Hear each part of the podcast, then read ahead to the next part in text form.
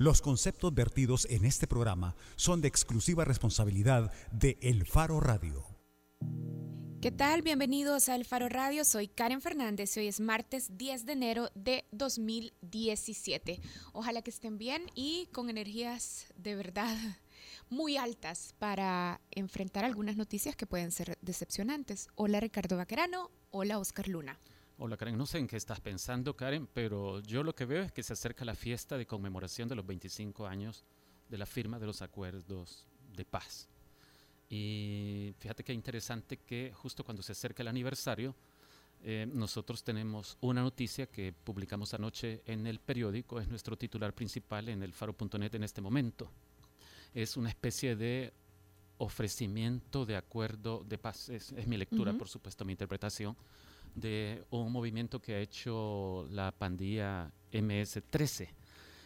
Eh, desde hace algunas semanas, algunos eh, voceros de la pandilla intentaron comunicarse con nosotros, intentaron que nos reuniéramos y finalmente accedimos bajo ciertas condiciones que tenían que ver con, por ejemplo, seguridad eh, y, además para entender si había alguna cosa de interés detrás de, lo que ellos querían plantearnos.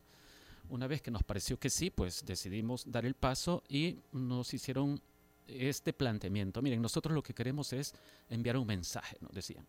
Eh, cuando empezamos a preguntar y repreguntar sobre el fondo del mensaje, lo que descubrimos es esto que nos parece una cosa muy importante, porque supone un viraje de 180 grados respecto de la posición de la pandilla esta hace cuatro años. Dicen que están dispuestos a considerar la desmovilización de la pandilla.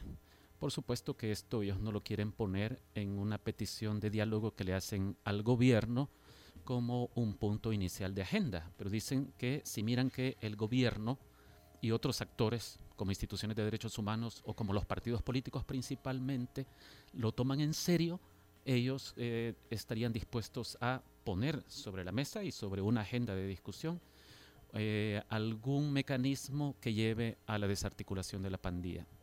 Esto por supuesto que de inmediato te da la idea de que podría haber aquí una esperanza de resolver el problema de violencia de pandillas. Esta es una nota que publicamos anoche, creo que es muy importante, es un hito y como decía, hace cuatro años lo que nos planteaban cuando en una entrevista con la cúpula pandillera que el Faro hizo en el penal de Ciudad Barrios, casi que linchaban a nuestros periodistas ahí en la, en la cárcel cuando se les preguntó sobre la posibilidad de desmantelar la pandilla. Fíjate que cuando decía, hola Oscar Luna, ya te vamos a saludar, no, cuando decías decepcionante, no me estaba refiriendo a esta nota, sino que me estaba eh, refiriendo a la incapacidad que tienen nuestros eh, líderes en los partidos políticos predominantes, Arena y el FMLN, para ponerse de acuerdo no solo en el asunto inmediato de cómo eh, aprobar presupuesto para este año, que hay que recordar que no hay acuerdo, o de cómo resolver la crisis fiscal, sino de la imposibilidad que también tienen de planificar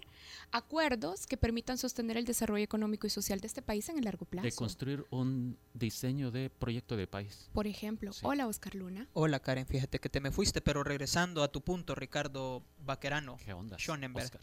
Mira, pero y para la gente que se pregunta, bueno, pero esto se lo filtró una pandilla de las tres grandes pandillas del Salvador. Sí. Eh, ¿Qué validez crees que tenga que la MS-13 entregue un documento así, hablando por las casi hablando por las otras dos pandillas. No, en realidad ellos no pretenden hablar por las otras pandillas, aunque piensan que si se logra eh, un avance en las conversaciones. Ellos en realidad lo que están pidiendo es, es esto a cambio, que el Estado cumpla su rol de dar los servicios que debe dar a comunidades que han estado abandonadas por décadas en este país, donde los servicios del Estado son inexistentes o muy deficientes, empezando por educación y salud. Y también dicen, queremos que haya empleo, pues porque ¿cómo se va a hacer?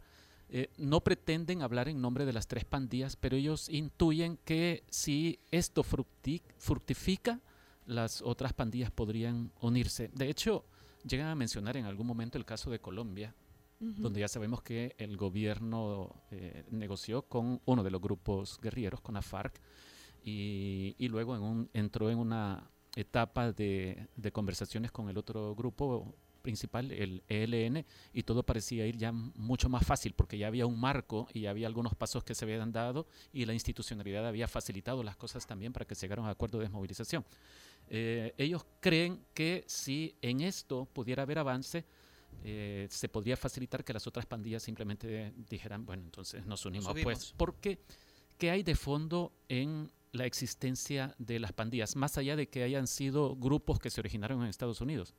En realidad no hay una ideología política de por medio y sus objetivos políticos son eh, como esto que ya planteaba, pero nadie atiende de parte del Estado a nuestras comunidades. Eh, es decir, las pandillas no tienen la pretensión de llegar al poder, Ujú. ¿verdad? Como, como sucedió con nuestra guerra civil, cuando el FMLN era, era guerrilla. Eh, Lo, lo que ellas pelean en realidad es una cosa de mera sobrevivencia. De mera sobrevivencia incluso por el conflicto entre pandillas. Es decir, en la medida en que la otra pandilla se fortalece, pues yo necesito fortalecerme también porque aquellos pretenden eliminarme y entonces yo necesito más soldados pandilleros para eh, poder hacerle frente a la amenaza de la otra pandilla.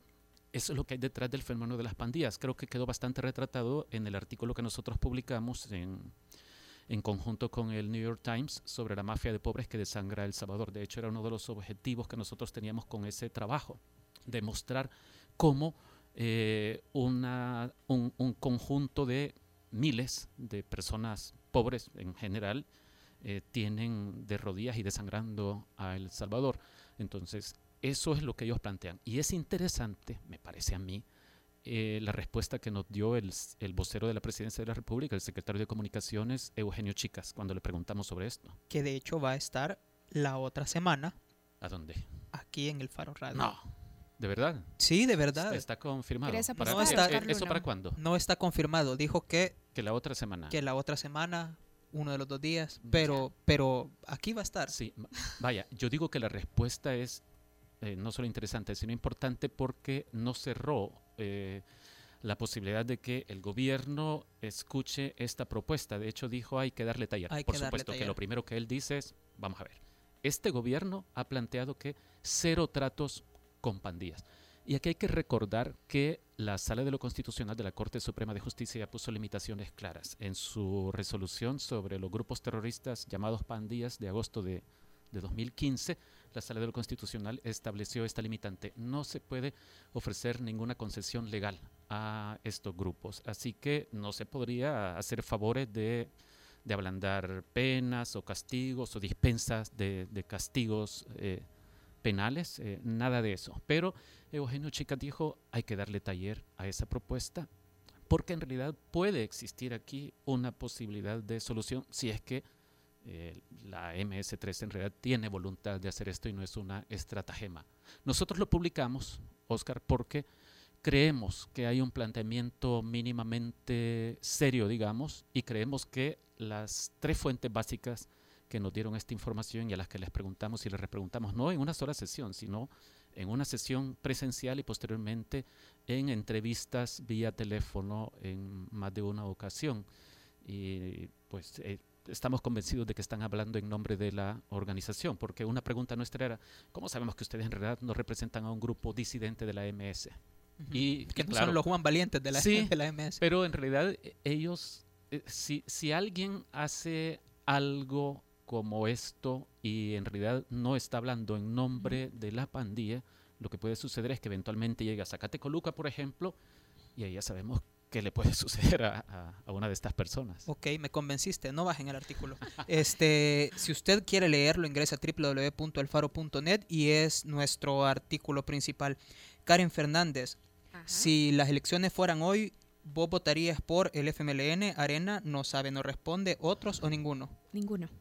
Serías parte del 43.9% de la población según la encuesta de la UCA, donde dice que sus encuestados dicen que no van a votar por nadie. O sea, Sí. el voto nulo. Saludos a Emi Orellana. Tu lucha está, está haciendo Está dando frutos. está dando frutos. Cabal, según la encuesta de la UCA, el 43.9% no votaría por ninguno, el 18.7% por el FMLN, el 18.2% por Arena, 14.8% no sabe, no responde y el 4.4% por otros. Ahora, suele suceder que antes de entrar a campaña electoral, cuando todavía faltan varios meses, eh, la gente no esté todavía con, el, con la fiebre electoral y en la medida en que se acercan las elecciones, esos números en favor de los partidos comienzan a subir un poco, ¿verdad? Pero habría que ver dónde, dónde topan esta vez. Al que sí, Sí. le va a dar fiebre al nuestro presidente Salvador Sánchez Serén, que sal- sacó la nota más baja de,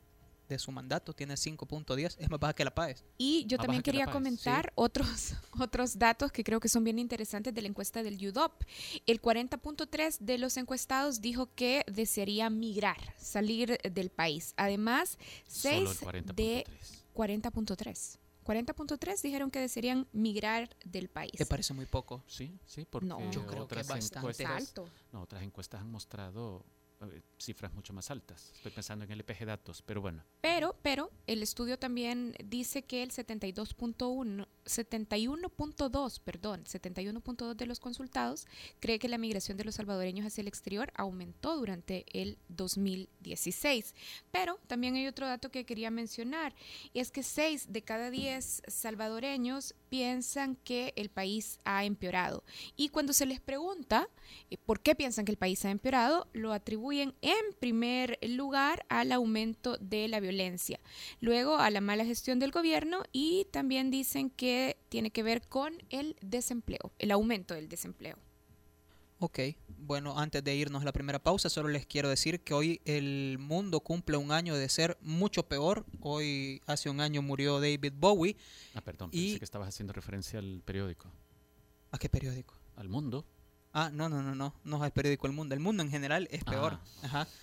David Bowie cumple un año de muerto y ayer nos regaló un EP nuevo, un disco nuevo de esos que dejó grabados para irlo sacando poco a poco. Así, después de, como una cápsula del tiempo. Exacto, entonces ayer eh, sacó un EP con cuatro canciones, una es Lazarus, que es una que ya venía en el Blackstar, y tres canciones nuevas, y su sencillo es No Plan, y dejó grabado un video, así que si puede, búsquelo en YouTube o en los servicios de música, el EP se llama No Plan. Entonces, esa vamos a escuchar ahorita. No, ahorita vamos a escuchar a nuestros queridos amigos de Punto 105 y sus anunciantes. Si quieren participar en el Faro Radio, pueden hacerlo a través de redes sociales, en Twitter o en Facebook a las cuentas del Faro o a la cuenta de El Faro Radio en Twitter. Para ¿De qué hablar, vamos a hablar? o preguntar sobre qué. Bueno, desde el jueves de la semana pasada nosotros estamos haciendo entrevistas sobre los 25 años de la firma de los acuerdos de paz.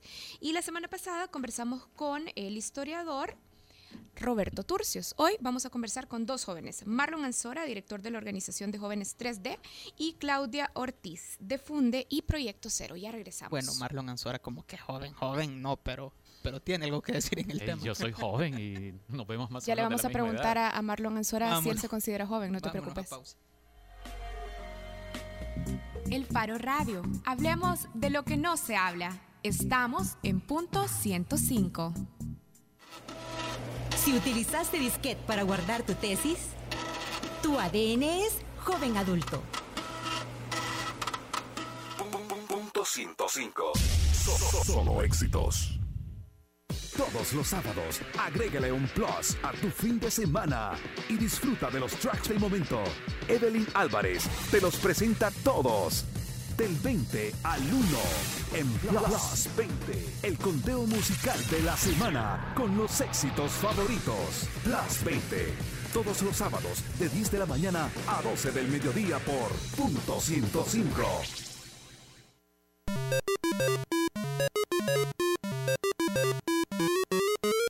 Si jugaste Pac-Man en Atari, tu ADN es joven adulto. Punto 105. So- so- Solo éxitos. La portada en el Faro Radio. Estamos de regreso en el Faro Radio. Cuando nos íbamos a la pausa, Oscar Luna advirtió que uno de nuestros invitados probablemente no entra en la categoría de jóvenes, pero trabaja en una organización que representa jornadas de debate y diálogo con sectores jóvenes. Ahora está con nosotros Marlon Ansora, director de la organización 3D. Hola Marlon. Hola, mucho gusto estar aquí en el Faro Radio nuevamente, representando a 3D. Ciertamente ya no entro en la categoría de joven, legalmente se acaba a los 29 y yo tengo 37, pero tengo el honor de dirigir una iniciativa de jóvenes, con Y- jóvenes. Y también está con nosotros Claudia Ortiz. Claudia Ortiz está aquí representando a Funde y a Proyecto Cero. Proyecto Cero es una organización que busca devolverle poder político a los ciudadanos salvadoreños. Hola Claudia. Hola, muchísimas gracias por la invitación. Es un gusto estar acá también representando Proyecto Cero y hablando de este tema que a los jóvenes nos interesa muchísimo. Bueno, a 25 años de los acuerdos de paz, ¿qué quieren entonces los jóvenes? Empecemos hablando sobre uno de los problemas que más angustian a los salvadoreños y que más ocupa muchos de los, eh, de los espacios de discusión y debate público. Y es que cuando revisamos los números de homicidios de la última década, obviamente parece una ironía llamar o conmemorar la paz, los acuerdos de paz. ¿Ustedes qué piensan? ¿Vale la pena celebrar la paz? ¿Qué debemos celebrar? ¿Qué debemos conmemorar? Yo creo que tal vez no vale la pena celebrar la paz porque la gran mayoría de los salvadoreños pueden decir con mucha autoridad que no vivimos en paz. Vivimos en una paz formal, no hay una guerra un conflicto armado formalmente dicho, pero ciertamente cualquiera describiría la situación actual como una guerra, con muchas muertes, muchos homicidios, mucha violencia. Y pues que además a nivel político parece que se trasladó eh, las posiciones del conflicto bélico, se trasladaron a la arena política y vemos la misma encarnizada postura de ambos extremos, lo vemos en la Asamblea Legislativa, lo vemos en los foros de debate político, los pocos que existen, ya sea entrevistas, ¿verdad? O etcétera, eh, en medios de comunicación, escritos, radio, televisión. Entonces vemos esas posturas de, conflicto armado todavía que, y, y, los mismos discursos de los años 80 y de enclave de Guerra Fría todavía los vemos y para los jóvenes eso no tiene ningún sentido ya. Entonces, Claudia, vos decís eh, mm, que no hay que celebrar, no crees que haya que celebrar la paz, pero crees que hay que conmemorar sí. el, los 25 años de los acuerdos de paz. Sí, exactamente. No estoy diciendo que, que nos debe, no nos debe importar, al Sí. contrario. Haciendo la aclaración que hice antes, sí. creo que es muy importante eh, la conmemoración de los acuerdos de paz. Son 25 años, es una vida, una vida joven viviendo en una incipiente democracia. Eh, creo que es importante hacer una pausa, y eso es lo que hacen los aniversarios, digamos, o las conmemoraciones, llamarnos la atención para hacer una pausa y ver hacia el pasado y con la luz del pasado poder visualizar el futuro. Y desde la perspectiva joven, creo que eso es muy importante. Han pasado 25 años, estamos en El Salvador tal cual lo conocemos todos hoy día. Eso ha sido el fruto, digamos, el Salvador que tenemos hoy día con lo bueno, con lo malo, con los avances, con los retrocesos, con los retos y con las ilusiones que todos tenemos. Eh, es la foto de después de 25 años. Pero creo que es un momento excelente para plantearnos cuáles van a ser o qué queremos que sean los próximos 25 años de El Salvador. Al menos, ¿verdad?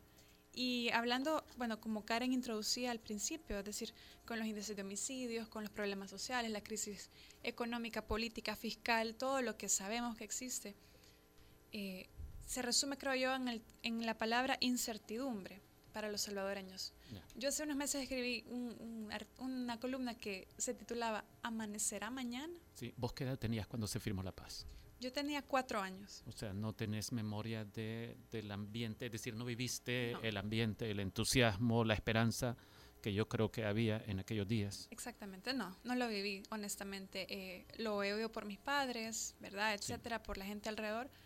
Pero más bien, eh, y para nosotros, quizás yo como joven, al límite de, del límite de los 29 años, pero otros más jóvenes que yo, gente que también forma parte de nuestras organizaciones, de nuestros movimientos ciudadanos, para ellos eh, son nativos democráticos, así como son nativos digitales, son nativos democráticos. Para ellos la democracia, y para mí también, la democracia es algo dado, es algo que ya existe, que, que tal vez no se valora como lo pueden valorar generaciones anteriores, pero lo damos como algo que no es negociable. Sí. La democracia. Marlon, yo he escuchado a muchas personas, y no solo jóvenes, es decir, quienes podrían tener la excusa o la justificación de que no conocieron cómo era El Salvador de los años 80 o, o de antes incluso, eh, y llegan a trivializar eh, la firma de los acuerdos de paz o los acuerdos de paz, porque dicen que no resolvieron nada, que nos tienen como estamos hoy.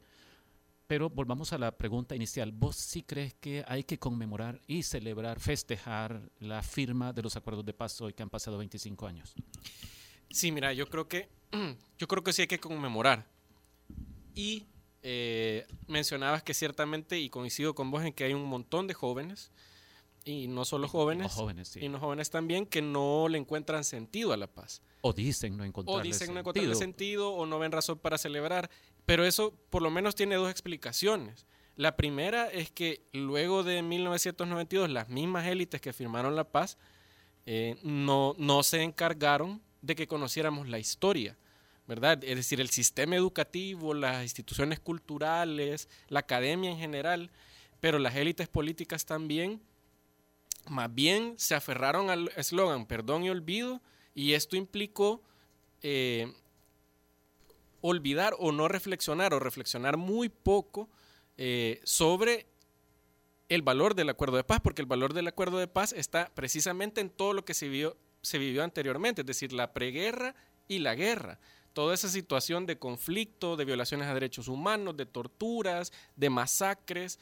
eh, y por eso es que los acuerdos de paz y la firma de los acuerdos de paz, yo coincido en que luego de la independencia creo que es el suceso político más importante en la historia republicana. Pero claro, si como élites políticas no se dedicaron a fomentar esa memoria histórica, pues obviamente va a haber un montón de la población salvadoreña y principalmente los jóvenes que no vivieron ese tiempo que no la van a valorar o que no la o, o quiz- quizás ni siquiera la van a conocer, no le van a encontrar sentido cuando no encontrás la cuando no conoces la gravedad de lo que se intentó solucionar a partir de la, la firma de los acuerdos de paz, entonces no le vas a encontrar valor a esa firma de los acuerdos de paz.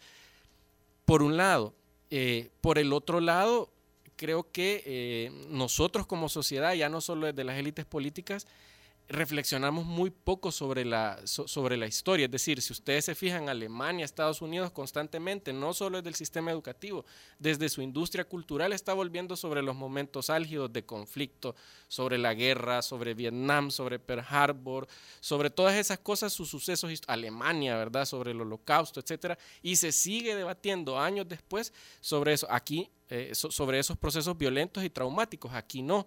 Entonces, nuevamente creo que los jóvenes no pueden valorar o no se les puede exigir que valoren algo que desconocen. Y esta actitud de dejar que este país vaya, o la sociedad, o los individuos de la sociedad, vayamos solo en inercia, sin hacer estas reflexiones o sin revisar lo que nos sucedió hace 10, 20, 30 años, ¿vos crees que es eso, solamente inercia, o que hay decisiones de quienes detentan el poder? Ah, Hablo de gobernantes y también de, la élite económica. eh, hay decisiones para que no se haga esta reflexión. Es decir, es un asunto que le conviene a algunos. Para resumírtelo, yo creo que fue una decisión y esa decisión se, se resume muy bien en ese eslogan que se llamó perdón y olvido, ¿verdad? Y ese perdón y olvido fue muy machacado desde las élites políticas y económicas de este país luego de 1992. Y ahí, eh, con sal- salvo algunas excepciones en medios de comunicación o en universidades, se ha reflexionado poco, se ha contrastado poco y se ha informado poco sobre lo que sucedió en la guerra y sobre los sucesos que derivaron en la guerra. Claudia, la semana pasada el historiador Roberto Turcios, con quien hablamos sobre los acuerdos de paz, también nos decía que los acuerdos sí cumplieron sus propósitos más importantes, terminar la guerra y fundar la democracia, que creo que es algo que muestra acuerdo, donde podemos ver acuerdo con lo que ya ustedes estaban diciendo. Pero también eh, nos decía Roberto Turcios que muchos de nuestros problemas actuales, pobreza y desigualdad, violencia y crisis fiscal, son difícilmente atribuibles a los acuerdos de paz del 92. Vos compartís esta opinión, es decir, ¿cuán atribuible es El Salvador de hoy al diseño institucional de 1992? Es una pregunta interesante. No te puedo decir sí o no de entrada, porque es una pregunta un poco compleja. Eh, creo que no es atribuible eh, la situación actual a el diseño institucional de los acuerdos de paz, en tanto los acuerdos que fueron tomados en materia económica, política, etcétera, ¿verdad? Cada uno de los del contenido de los acuerdos de paz. pero sí creo que una falla eh, ha sido en, en la parte procedimental de los acuerdos de paz. ¿A qué me refiero con esto? Que los acuerdos de paz fue un acuerdo entre élites políticas que decidieron luego de, claro, 12 años de conflicto armado, digamos, de ya no dar más de sí el conflicto y, ver que la única salida eh, constructiva iba a ser un acuerdo de paz, reconocer al FMLN como parte eh, beligerante del conflicto, etcétera. Pero nunca hubo un, eh, un momento, un lugar o, o un instrumento en el cual a la ciudadanía se le preguntara qué tipo de democracia querían, qué tipo de sistema político. Entonces fue tomada eh, el acuerdo de paz entre élites políticas que actualmente no solamente eh, instituciones, partidos políticos, sino también personas y grupos de poder siguen ahora también al poder y siguen ahora tanto instituciones como personas dirigiendo y decidiendo el destino de todos nosotros. Y nunca hubo una, una institución, como digo, o un mecanismo o un instrumento en el cual la ciudadanía tuviese la oportunidad de expresar qué tipo de sistema queríamos diseñar. Entonces, como vemos, eh, la crisis económica, la crisis fiscal, crisis de pensiones, crisis de seguridad, etcétera, no hubo una consulta amplia o no hubo un ejercicio democrático en el origen de nuestra democracia, lo que nos mantiene ac- actualmente en, un, en algo que se le suele llamar el elitismo competitivo, entre élites políticas que deciden y que nada más han llegado ahora a un punto en el cual su enfoque no es la representación política de los ciudadanos, sino mantenerse en el poder o quitar al otro del poder.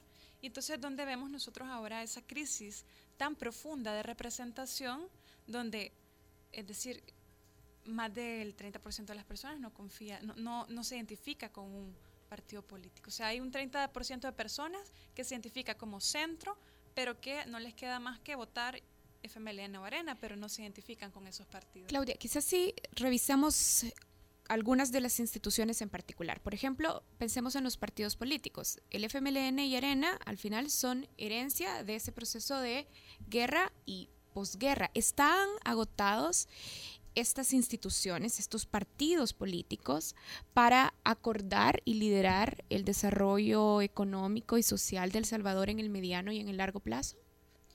Yo creo que están agotados en el sentido, tal vez no lo que representan eh, discursivamente, sino en la forma en la que el poder en esos partidos es ejercido. Dicen que sin elecciones no hay democracia, pero tampoco sin control político tampoco hay democracia. Y hay un dato muy interesante que yo me di la tarea de, digamos, de hacer esta investigación muy, muy eh, sencilla, digamos, pero desde los acuerdos de paz, digamos, desde 1994, que fueron las primeras elecciones en democracia del país, hasta la fecha, la oposición política, ya sea que antes, digamos, del cambio de gobierno fue FMLN y ahora es Arena, la oposición política en la Asamblea Legislativa nunca ha tenido la posibilidad de ejercer el control político. ¿Qué quiere decir esto? Control político es lo que llamamos los famosos pesos y contrapesos, que el Ejecutivo es controlado por el Legislativo. Entonces la oposición en la, en la Asamblea, aunque tenga mayoría, nunca ha podido ejercer controles reales, institucionales, previstos en la ley hacia el gobierno. ¿Cómo se ve esto? Por ejemplo, interpelaciones de ministros. En toda la historia de nuestra democracia han habido solo, creo que dos interpelaciones de ministros y titulares de, de instituciones públicas. Y uno del caso fue el caso de Orellana Mía, que creo que prosperó, me parece que prosperó, pero hubo otro que no prosperó. También eh, siempre hay se aprueban los informes de labores de los ministros que tienen como obligación, según la Constitución, de presentar informes de labores. O sea, por cada ministerio o institución autónoma de, nuestra, de nuestro país, existe en la Asamblea Legislativa una comisión que ve los temas relacionados y que no solamente las comisiones se encargan de aprobar leyes o dictámenes sobre esos temas, sino de ejercer el control y de aprobar o no ese informe de labores. Todos los informes de labores se aprueban sin más discusión. ¿Y por qué se da esto? Porque los partidos pequeños, los partidos pequeños suelen plegarse al partido de gobierno en la asamblea y entonces hace un peso mucho mayor aritméticamente y esa aritmética, aritmética se traslada también a las comisiones. Entonces hace un peso mucho mayor que el partido de oposición, y no lo estoy diciendo porque se arena la oposición o porque el FMLN, sino la oposición como una institución fundamental de las democracias, en el cual pues es un contrapeso al poder político. Entonces, por eso digo, el, el sistema de partidos está agotado tal vez no diría agotado, pero no está funcionando democráticamente. Ahora, el sistema de partidos está diseñado por un marco legal que incluye la, la Constitución y unas leyes secundarias. Marlon, para seguir con el planteamiento que hacía Claudia, si es que vos lo avalas, pero la pregunta que yo quiero, quiero hacer es esta si es cierto que hay una especie de agotamiento de respuesta, de calidad de respuesta, digamos, de partidos políticos hacia las inquietudes o necesidades de la ciudadanía o los problemas de la sociedad salvadoreña, de la comunidad, es que ha fallado el sistema de partidos políticos que tenemos o han fallado en realidad las personas que dirigen partidos políticos que han tenido el poder formal en sus manos. Es decir, es un problema de que las leyes ya no dan para más y entonces hay que pensar en hacer reformas a la Constitución o a la ley de partidos políticos o al Tribunal Supremo Electoral o es un asunto todavía de personas. Sí, me remonto al... Yo creo que Arena y el FMLN, y personifico, no son herederos de los acuerdos de paz, son los actores de los acuerdos de paz, son los principales actores, uno como guerrilla antes de los acuerdos de paz y el otro como el gobierno en aquel momento.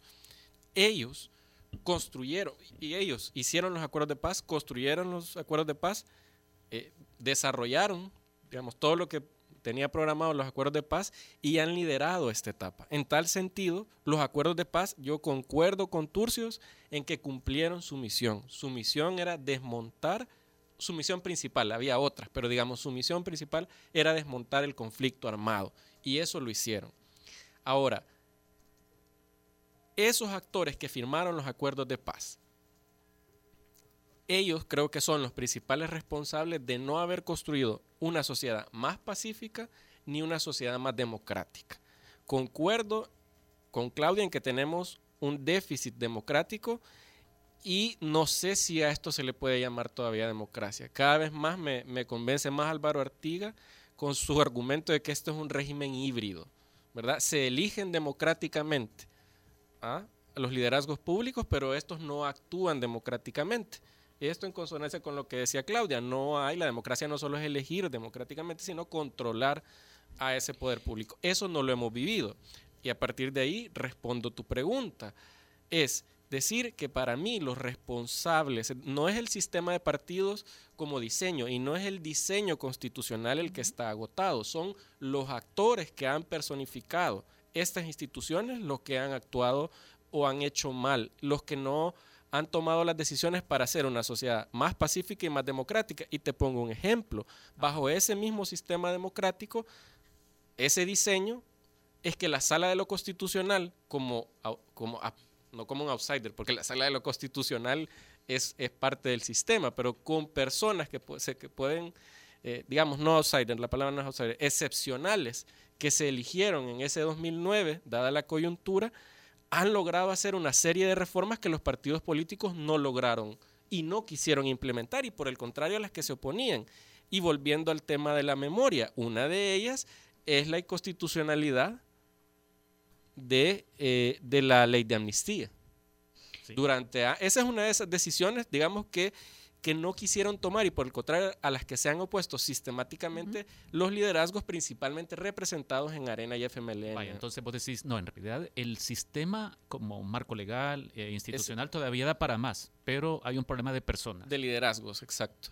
Y mencionabas lo de la sala de lo constitucional como una prueba de que el sistema y la constitución dan para estirar un poco más las cosas. O la sección de probidad. Sí, pero Claudia ah. estaba levantando la mano. Fíjate que yo concuerdo mucho con Marlon lo que, lo que él eh, ha expuesto. Sin embargo, creo que sí hay un punto, y a mí parece que nuestra constitución es relativamente buena, tiene un sistema, o sea, está diseñada democráticamente, etcétera. Pero hay un punto en el cual creo que los partidos o los, los constituyentes de ese momento se cuidaron mucho, como sabemos que es una constitución de guerra, y creo que ahí, ahí es donde hay un déficit democrático que está siendo una deuda muy importante para, para nuestro país. Marlon hablaba de la sala de la constitucional, a veces se le llama que es un accidente político, porque eh, es un resultado que, no te esperas con el sistema político que tenemos actualmente, que, busca ante todo, no ser controlado. Y la sala del constitucional está ejerciendo un control. Pero yo creo que este auge de la sala de la constitución, es decir, los magistrados no deciden ellos solos por, su, por sí mismos sobre qué van a, van a sentenciar, ¿me entiendes?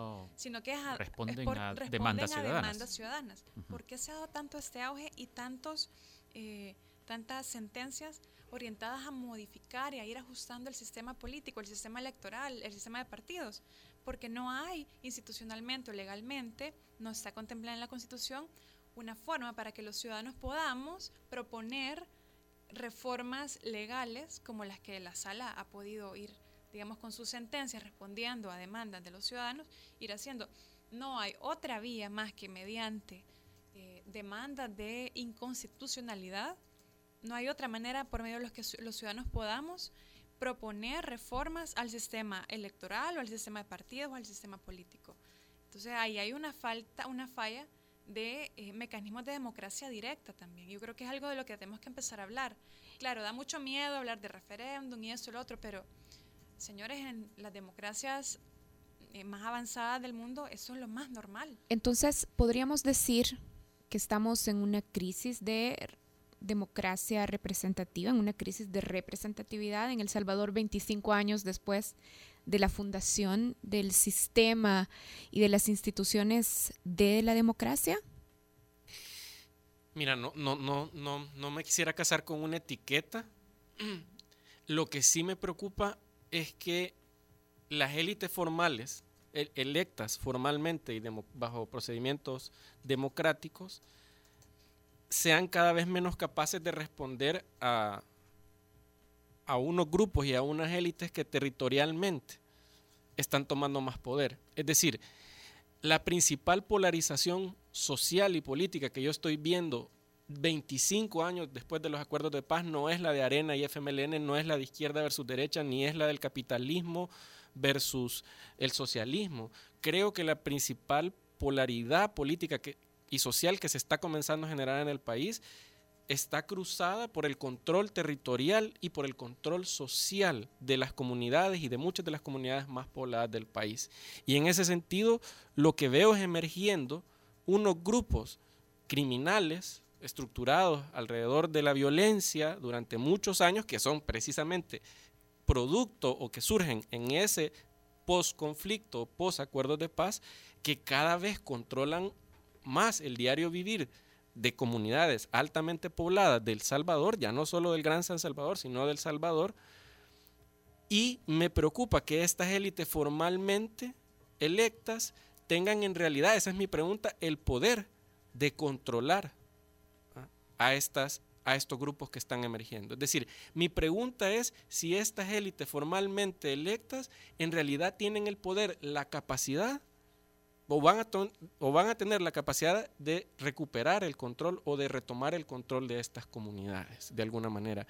Es decir, yo veo unas élites cada vez más contestadas y en ese sentido podría coincidir contigo en el que podemos estar entrando o ya estamos en una especie de crisis del sistema político. Es decir, donde algunos ciudadanos les entregamos el poder formal del Estado a unas élites que cada vez más eh, tienen menor capacidad para en realidad en la vida diaria efectiva de, buena parte de la población salvadoreña eh, eh, afectar ¿verdad? Y que no sean capaces de controlar a grupos que en la realidad y efectiva y diariamente sí condicionan a, a, buena parte de la población salvadoreña. Ahí veo yo una crisis política, ahí veo una crisis de poder real, porque va algo tan simple como control social y control territorial, lo básico en cualquier relación de poder, ¿verdad?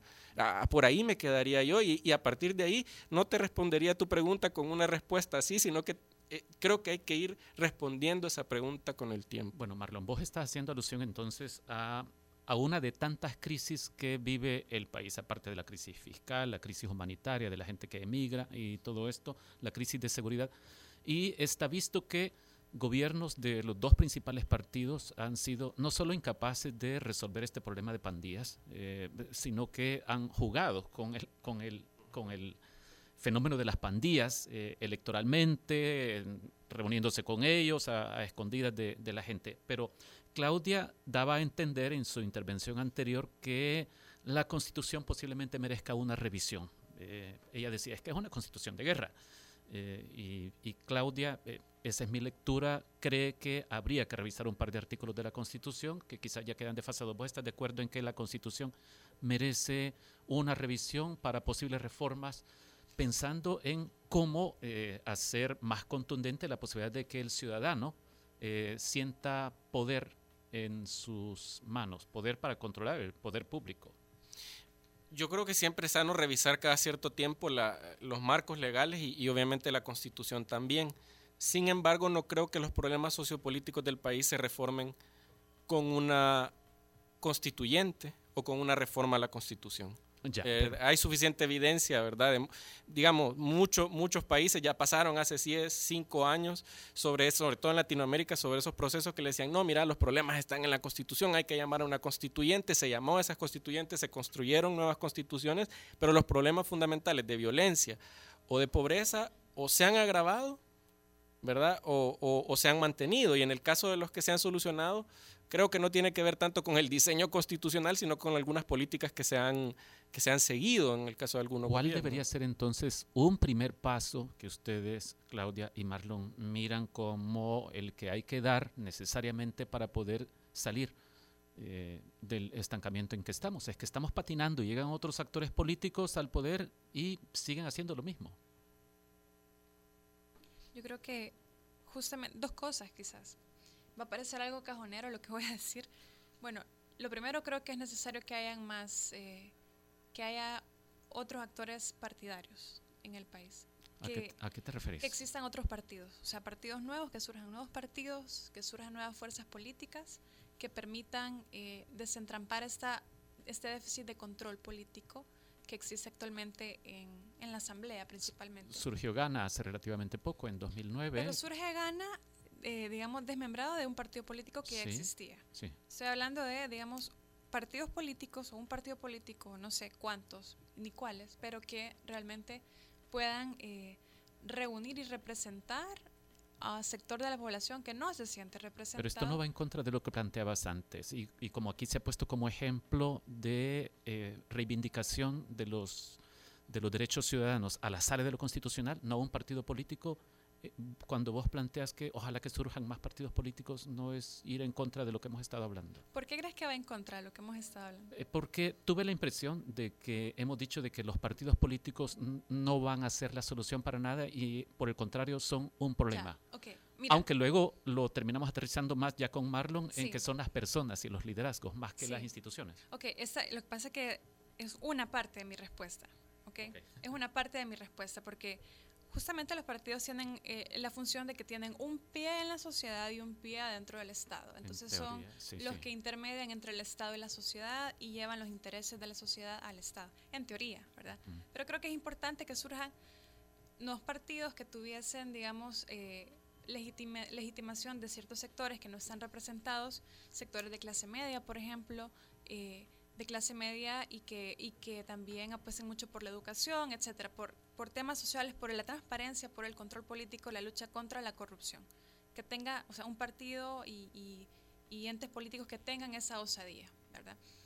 Luego también creo que del lado económico hace falta mucho, y es lo que digo que tal vez puede sonar cajonero, pero necesitamos crecer económicamente. O sea, yo sé que a, mucho, a muchos dicen el crecimiento, eh, no es suficiente, pero es que en los niveles que estamos de, crisis económica, en los niveles de crecimiento tan bajos que tenemos, ya el crecimiento en sí mismo es una necesidad, es, una, si creciéramos un poco económicamente, pues sería, digamos, se resolvería un poco el tema fiscal, ¿verdad?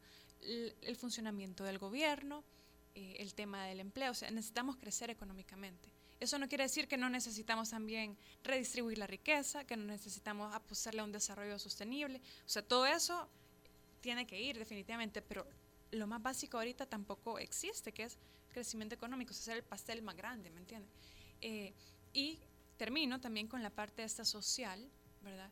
Un empoderamiento de la ciudadanía, aunque eso suena muy cliché también, pero creo que eh, a nivel tanto social, cultural, o sea, necesitamos que todos nos sintamos empoderados de nuestros derechos, que sepamos que el poder debe ser eh, cuestionado, debe ser controlado y también pues que exista más cohesión social y más confianza entre la población. Es decir, hay una crisis también de, de confianza, hay una crisis de, de cohesión social. Eh, la gente no confía en la gente de su comodidad. Eso impide, además, digamos, que la gente participe y busque solucionar conjuntamente los problemas de sus comunidades.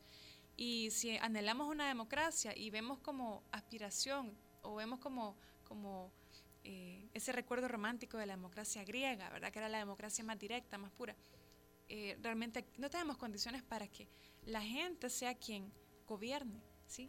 Si tomamos estrictamente el término democracia, no tenemos condiciones para que la gente tome el poder porque no confiamos ni siquiera en nuestros vecinos.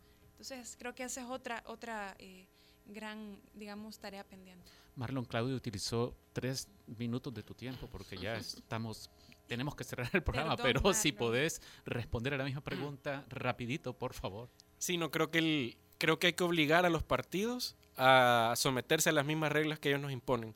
Mientras no haya democracia en los partidos políticos, mientras sus autoridades y sus candidatos no se elijan bajo reglas democráticas auditadas por instancias exteriores a ellos o externas a ellos, creo que no vamos a ir por buen camino y tampoco mientras no conozcamos las finanzas de los partidos. Es decir, yo lo resumiría, no es el único, pero el principal reto político sería transparentar y democratizar los partidos políticos actuales.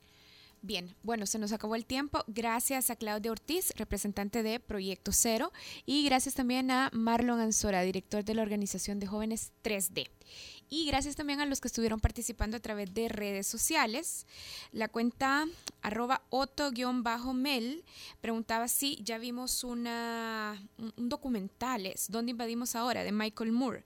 Y se está refiriendo a lo que hacen los alemanes en las escuelas, dice. Me imagino que Otto eh, menciona esto porque en este documental se muestra cómo en las escuelas alemanas hay un importante esfuerzo por recordar eh, todas las atrocidades del Partido Nacional Socialista durante la Segunda Guerra Mundial.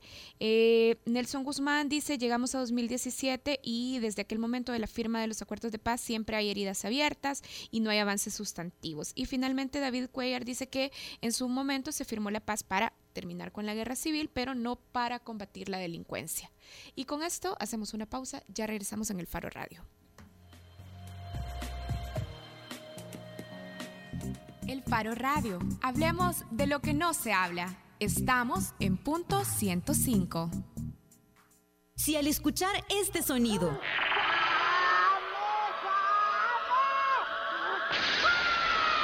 recuerdas a Goku, tu ADN es joven adulto.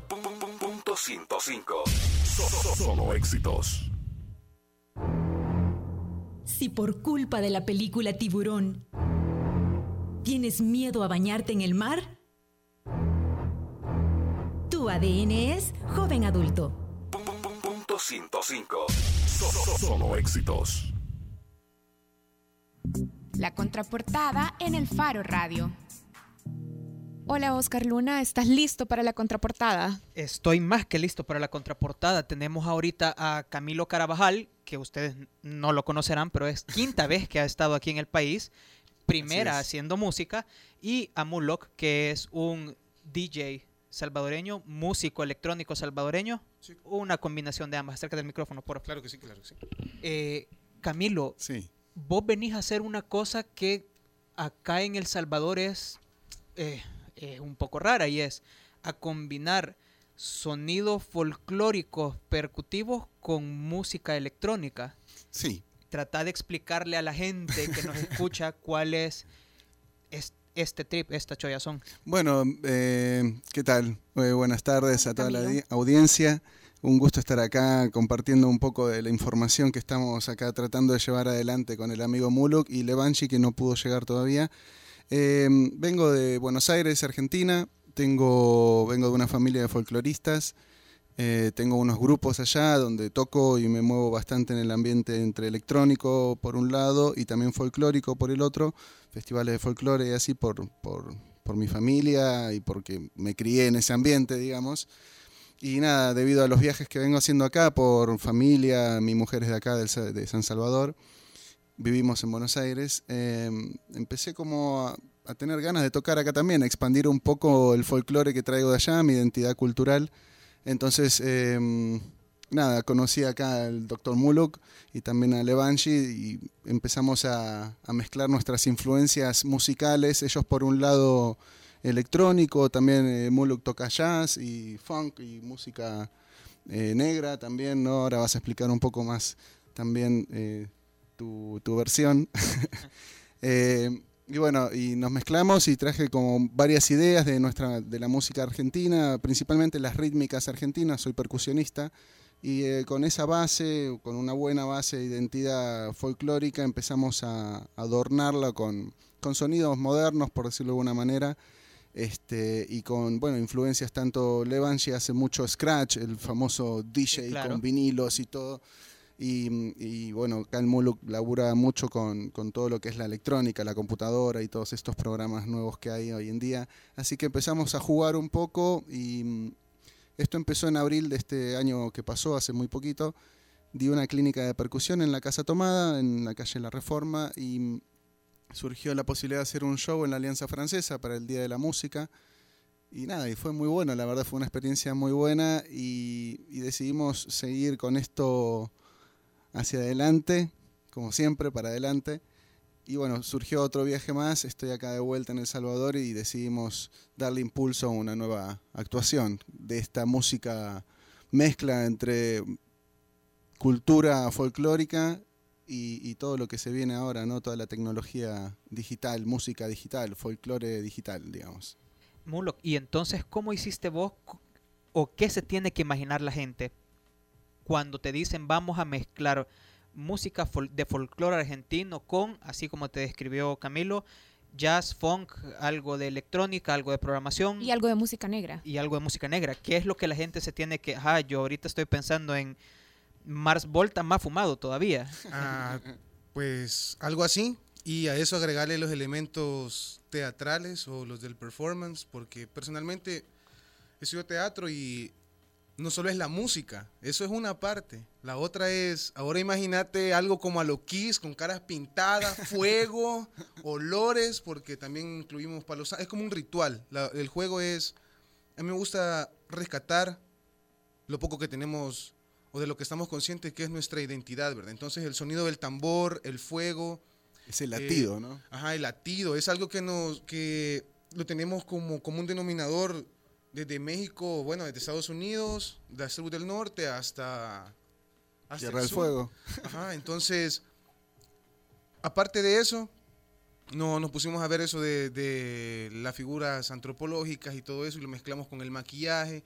Entonces, la verdad es que no solo va a ser una mezcla de música, que acordes, pads, eh, secuencias, líneas de guitarra con bastante delay, y a eso agreguémosle las líneas rítmicas con el tambor, de repente también los scratches de, de Levangi, bastante delay, la verdad. Entonces, porque es bien de textura, es bien atmosférico y la interacción si la gente, si me preguntas qué es lo que te vas a esperar, es que seas parte de.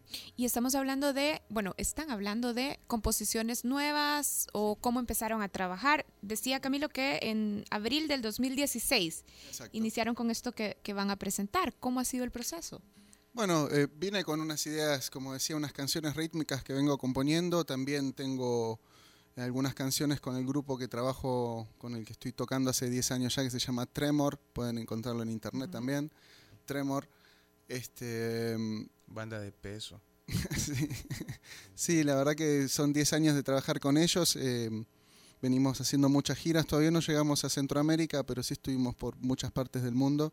Y bueno, tenemos dos temas de Tremor, después tenemos tres canciones mías, eh, mezclamos unas canciones de, de, Muluk también, Patrimonio Sonoro, después eh, el Levanchis hizo dos remixes también para, para, este evento, y nada, se empezó a, armar así naturalmente todo, cero, o sea, no, no, está tan planeado, sino que con, con, el entusiasmo de querer compartir eh, este, este momento de encuentro eh, surgen las cosas. Y, de hecho para este evento estamos componiendo temas nuevos también. Y la, idea que también nombró un poco acá Muluk es que el miércoles, o sea, mañana vamos a hacer la clínica para percusionistas. Y la idea es que todos los que vengan a, a- la clínica yo les voy a pasar dos canciones para que al otro día, el jueves, podamos tocarla juntos. Entonces esto de la inclusión entre el público, la banda y ese ambiente que se genera, no, no es la banda arriba del escenario y el público abajo, sino que todos juntos vamos a hacer que la noche sea una gran fiesta. Es una improvisación controlada. Esto es, Es algo caórdico. digamos, ¿no? caórdico, exacto. Y estaban hablando de ese evento, pero todavía está como abstracto. ¿Qué es ese evento? ¿Cuándo? ¿Dónde? ¿Cómo? El evento lo llamamos el Pulso del Sur, el proyecto es el Pulso del Sur, que no somos nosotros tres, sino que todos los que sean parte tengan ganas de ser parte. Esto va a ser en, al lado la residencia que queda en calle La Reforma número 181, el jueves a las 8 pm. Y la clínica va a ser mañana miércoles a las, 10 a las 17.30, iba a decir como decimos allá, acá es 5... 5.30. Cinco y media. 5.30. 5.30. Ok. Eh, el presupuesto que tiene que llevar la gente para entrar. Eh, pues si van solo una persona, cuesta 5 dólares la clínica y ya tenés tu entrada para el concierto. Recital. Ajá. Si son dos personas, cada una paga 4 dólares. E igual, si van a la, a la masterclass del día de miércoles, tienen su entrada el día jueves Y si solo vas al, al, al concierto, al al concierto. 5 dólares igual. Y si son dos, cuesta 4 para cada uno también.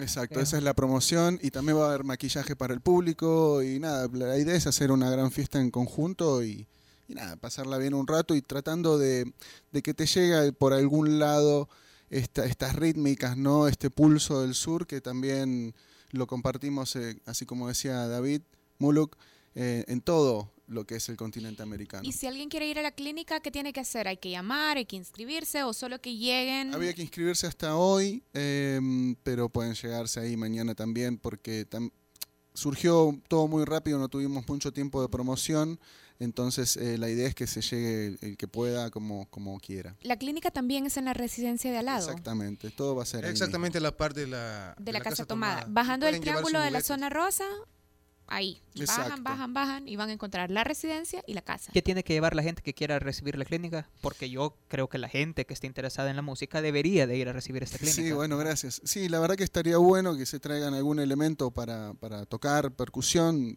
Si no tenés eh, algún tambor o algo, puedes venirte con un balde, un guacal, Cualquier cosa. cualquier cosa o simplemente Una con, botella de agua alpina, son muy útiles. Sí, sí, lo mismo con las palmas, el cuerpo. Yo empecé de chico tocando y mi primer instrumento fue mi pecho. Así que están todos invitados. No hace falta tener un instrumento o una batería. Bueno, perfecto. Vámonos con algo de... Ah, no, ya despedimos. Adiós, Ricardo Saúl Baquerano. Gracias por tu participación en el programa. Gracias, Karen. Gracias, Camilo. Gracias, Mulo. Gracias a ustedes. Nos Gracias vemos ustedes, mañana. Nos vemos jueves también en el toque. Y nosotros nos escuchamos jueves aquí en el Faro Radio. Esto es Primal Pulse, Amor Tropical. Vámonos.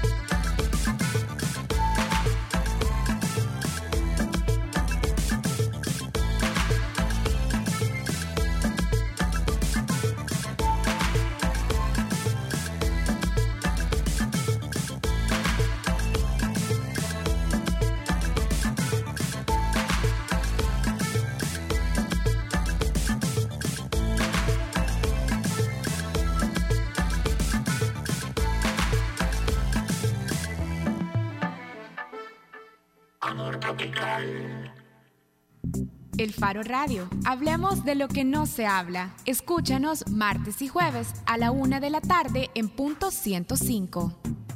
Los conceptos vertidos en este programa fueron de exclusiva responsabilidad de El Faro Radio.